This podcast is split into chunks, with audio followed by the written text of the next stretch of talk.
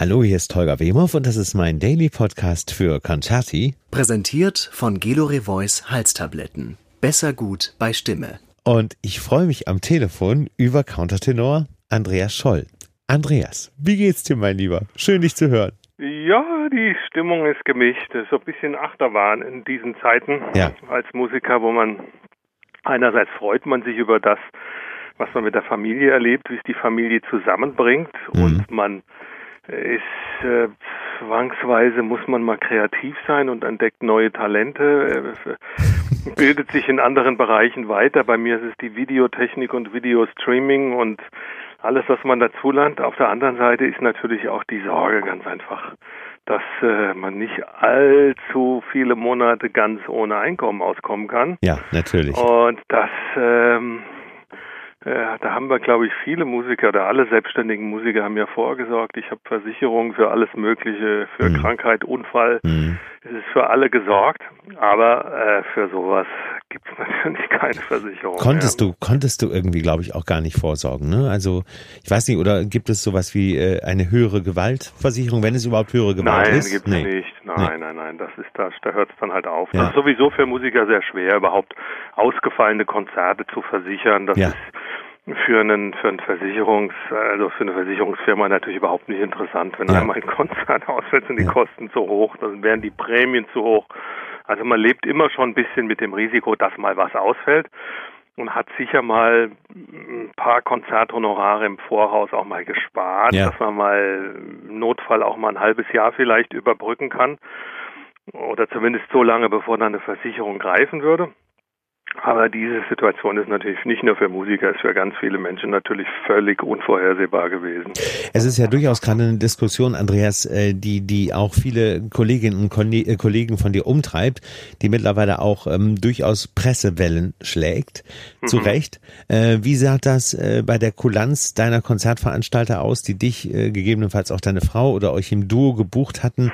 Ähm, ist man da euch entgegengekommen oder ähm, musstest du tatsächlich auf alles verzichten?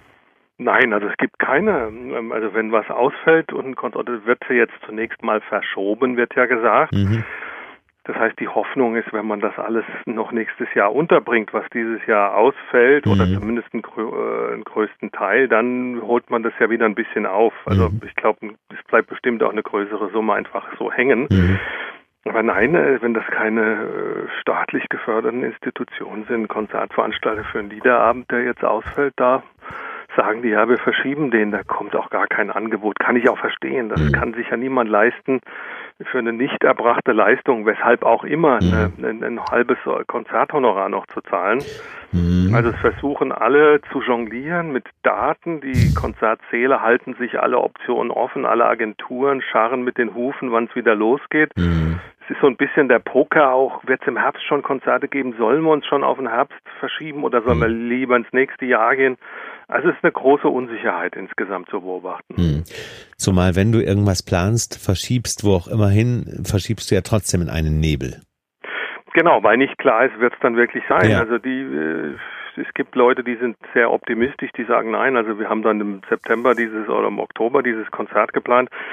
Was ich momentan von meiner Agentur höre, ist da viel weniger optimistisch. Da reden wir schon vorsichtshalber mal nur vom nächsten Jahr. Mhm. Also das ist, ja, aber gut, mit dieser Unsicherheit müssen wir alle leben. Mhm. Es ist eine Situation, die so noch nie da war. Ja. Äh, alle, die sich jetzt beschweren, wissen es besser, obwohl deren Vorschläge natürlich nicht umgesetzt werden. Das ist ja wie immer in der Politik auch. Ja. Ich, behaupte, ich habe eine tolle Idee, die wird nie realisiert, dann kann ich später mal sagen, meine Idee wäre besser gewesen. Das, was umgesetzt wird, ist das, wofür man sich entscheidet. Nur das kann man dann danach bewerten und dann hat der, äh, bisschen böse gesagt, der meckernde Bürger hat den Vorteil, dass er aus dem Sofa wie der äh, Fußballexperte aus dem Sofa immer weiß, wie es besser geht, Ja, ja, aber, er wird, aber er wird nie in die Verlegenheit kommen, eine Entscheidung zu treffen, deren Konsequenzen ein ganzes Land tragen muss. Ja. Treffen zu müssen, richtig. Äh, mit der du dann ja leben musst. Und das ist Genau. äh, in diesen Situationen möchte ich, und das äh, intendiert deine Frage, möchte ich auch kein Politiker sein, in der Tat. Und würde äh, mir selber auch tatsächlich verbieten, darüber in irgendeiner Form äh, zu urteilen. Ich kann Meinungen haben, mhm. äh, ich kann äh, mit meinen Gedanken anstoßen. Ich habe einen Gedanken, der mich im Moment umtreibt und durchaus auch wütend macht, in der Tat ähm, der die Fliegerei betrifft. Genau, das ich weiß genau, wovon du redest. Dieses schöne Foto, wo alle nebeneinander im Flieger sitzen mit ja. Mundschutz und im Konzertsaal müssen es aber anderthalb Meter Abstand sein. Es macht mich, es macht ja. mich unfassbar.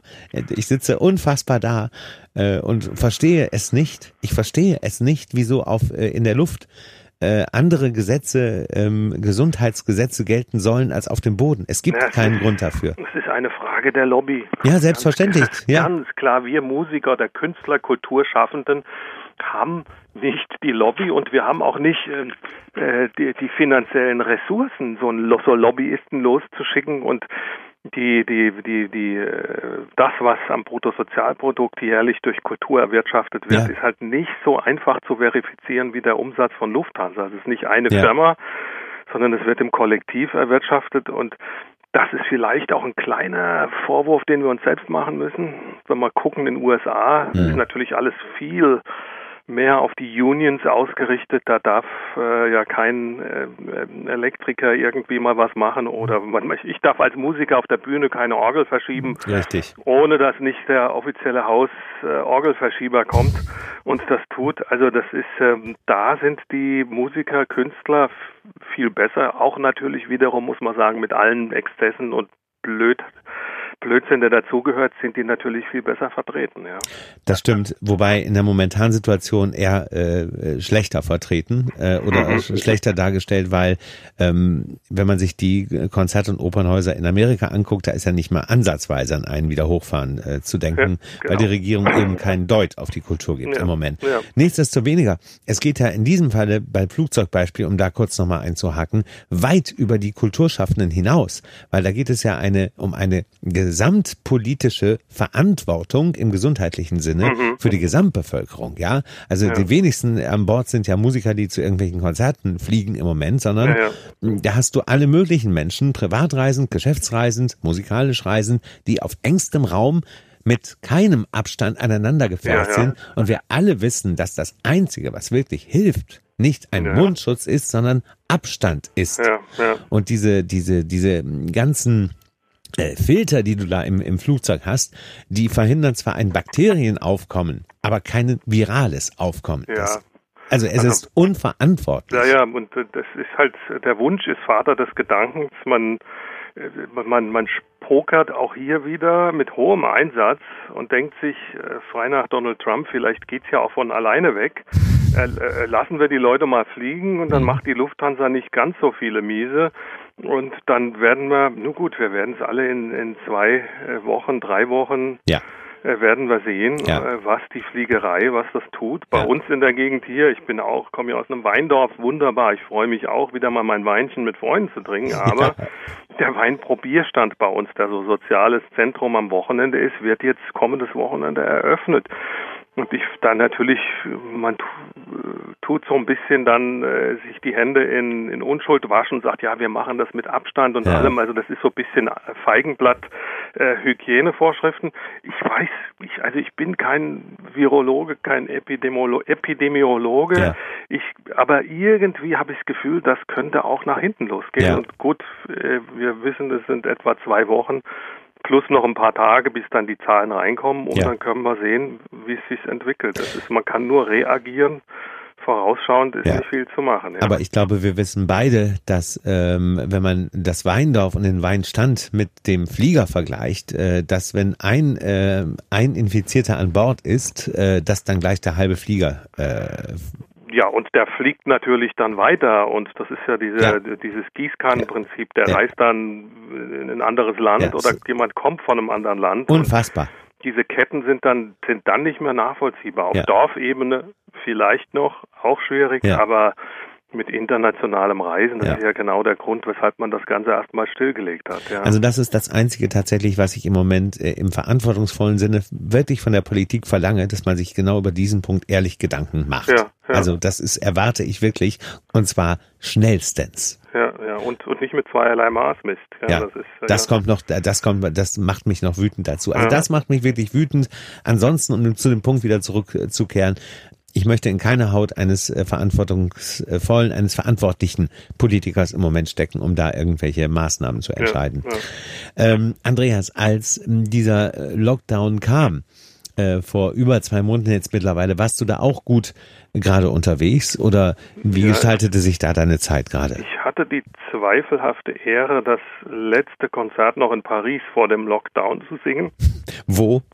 Im Salgavo mit mhm. Edin Karamasow. Jetzt gucke ich gerade in meinem Kalender. Ich glaube, es war der 12. März. Ja. Und da war schon vorher klar, werden wir es absagen? Ja, na genau, am 12. Genau, ja. 12. März war das. Werden wir es absagen? Oder wird der Veranstalter es absagen? Ja oder nein?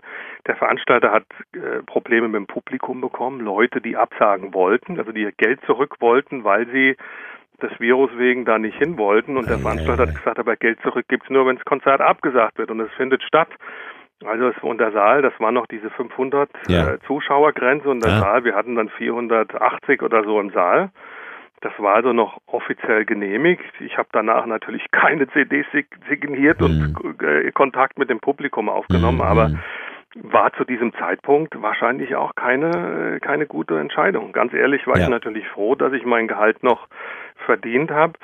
Am Tag drauf hätte ich nach äh, Magdeburg zum Telemann-Festspielen fliegen sollen von Paris um eine Laudatio auf Dorothee Oberlinger zu halten, ja. die dort den Telemann-Preis. Ja, mit ihr habe ich auch im Podcast gehört. Genau das hat sie erzählt, richtig. Und ja. da bin ich dann in, äh, hatte mein Boarding Pass schon gebucht, weil das gesagt wurde, das wird stattfinden. Und, und in der Pause vom Konzert checke ich mein Telefon und hatte eine Stunde vorm Konzert dieses, diesen Boarding Pass dann gebucht oder, oder ausgedruckt aufs Handy schicken lassen und dann kam, ja, nee, brauchst gar nicht loslegen. Und dann bin ich am Tag am 13. dann mit dem Zug zurück nach Hause gefahren und das war interessant. Die Stimmung war wirklich, äh, man hat gedacht, der Lockdown kommt jetzt und alle wollen noch schnell nach Hause. Also jedem war dran gelegen, mhm. Augen zu und durch und dann komme ich hier zu Hause bei mir in Kietrich im Rheingau an und mache mhm. die Tür hinter mir zu und dann hole ich erstmal Tiefluft und gucke, wie geht's weiter. Mhm. Ja. Diese Stimmung hat man bei allen Leuten irgendwie gespürt. Ich kann dir das bestätigen. Ich hatte meinen letzten Auftritt auf äh, der Bühne am 9. März in der Elbphilharmonie. Ja. Ähm, da war im großen Saal, hatte Maurizio Polini schon abgesagt, der stand leer. Wir waren mit unserem Konzert im kleinen Saal. Auch da waren schon, naja, 30 Prozent des Publikums nicht da. Mhm. Und auf der Bühne haben wir uns, und das kann ich offen sagen, nicht wirklich wohlgefühlt. Mhm, mhm.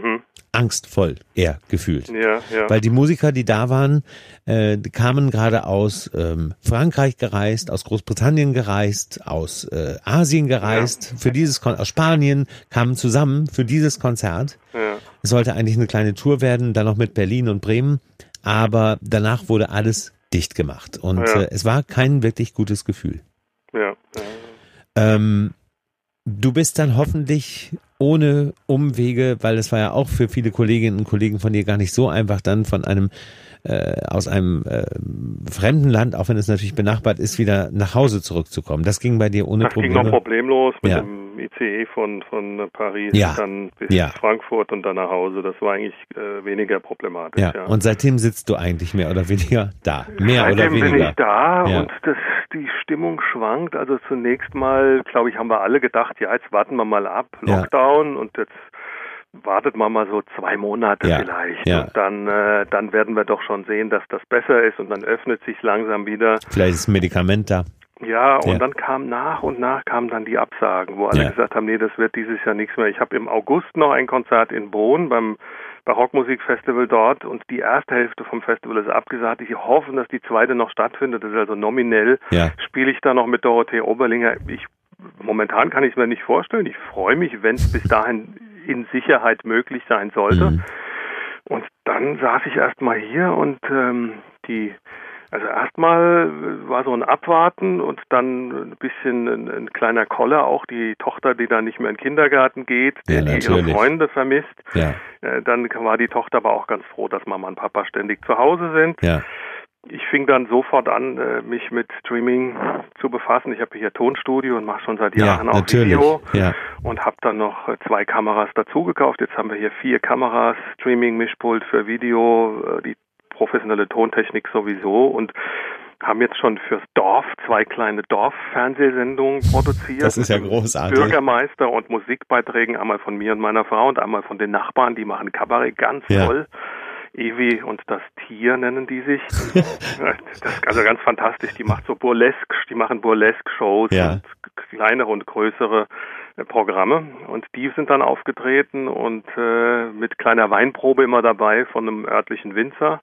Also das habe ich gemacht. Für Tamar habe ich ihr ausgefallenes Elfie-Konzert, ja. äh, so eine kleine 20 Minuten Best-of-Sendung äh, produziert. Ja. Das ja. steht auf YouTube. Und wir planen jetzt für im Juni, wann ist das ja? Im Juni-Wochenende, letztes Juni-Wochenende, glaube ich, am 27. planen wir auch dann unseren äh, Livestream aus Kietrich im Rheingau, wo ja. wir, äh, man muss dann auch ein bisschen umdenken, wir können nicht einfach, oder wir wollen nicht einfach nur Anzug anziehen und klassisches Konzert vor Kamera, sondern wir ja. wollen so eine Tja, wieso, wie es das, wie es das früher mal gab. Anneliese Rothenberger stellt vor oder Achtung Klassik, wir wollen so eine kleine, so eine kleine Show draus machen. Das ja, heißt, verstehe. Wir, wir begrüßen unser Publikum aus den Weinbergen und dann wird geschnitten ins Studio, dann hören die Musik und dann stellt man Wein aus dem Dorf vor und ja.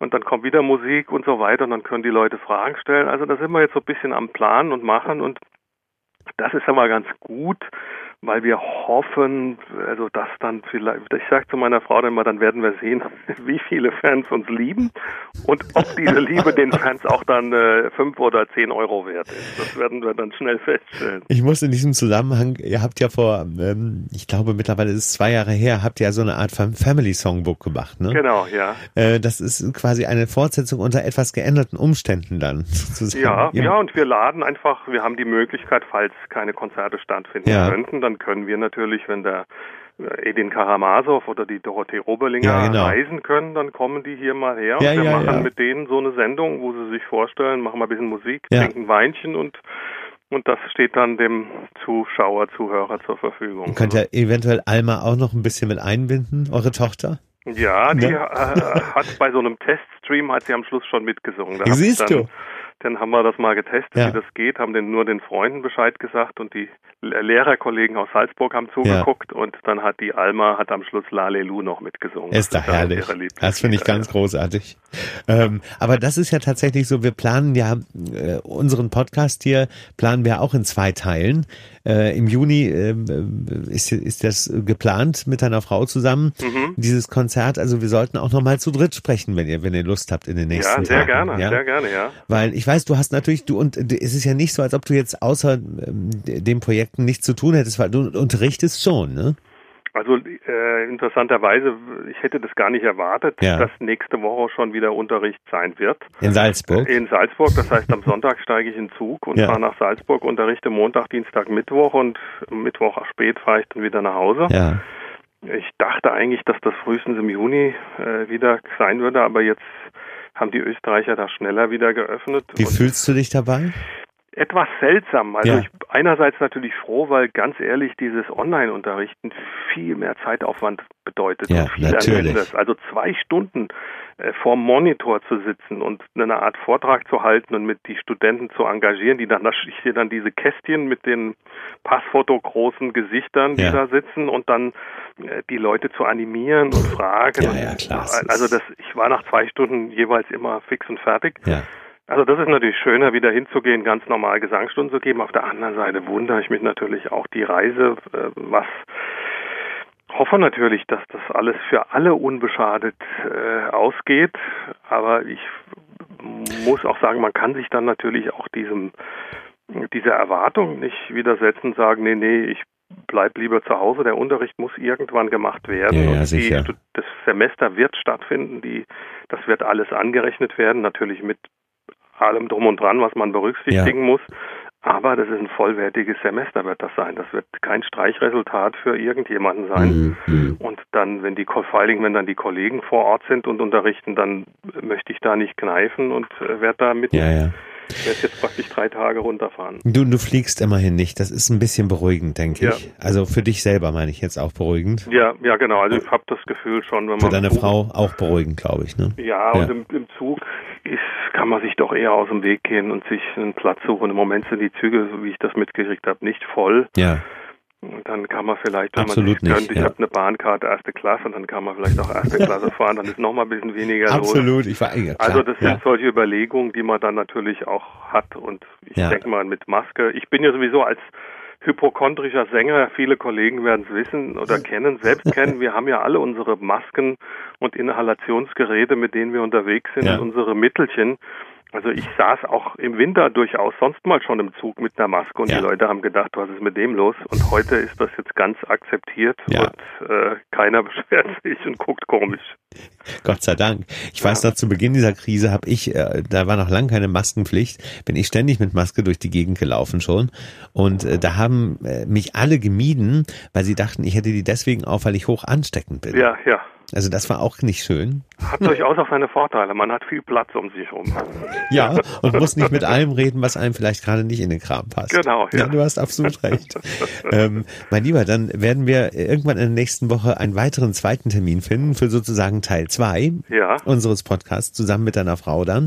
Bis dahin, bis dahin grüßt du sie bitte ganz lieb. Das mach ja, ich. Sag ihr, ich freue mich auf das Gespräch zu dritt.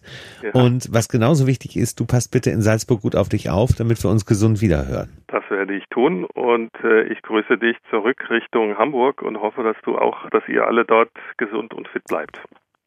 tatsächlich sehr gesund und sehr fit. Im Moment Ja. auch, auch in meinem Umkreis und das ist schon sehr beruhigend. Ja. Andreas, mein Lieber, es wurde Zeit. Ich freue mich auf bald, auf sehr bald äh, fürs zweite Gespräch und aufs Wiedersehen. Das muss ich dir nicht sagen, ne? Das Ja. kriegen wir auch bald wieder hin.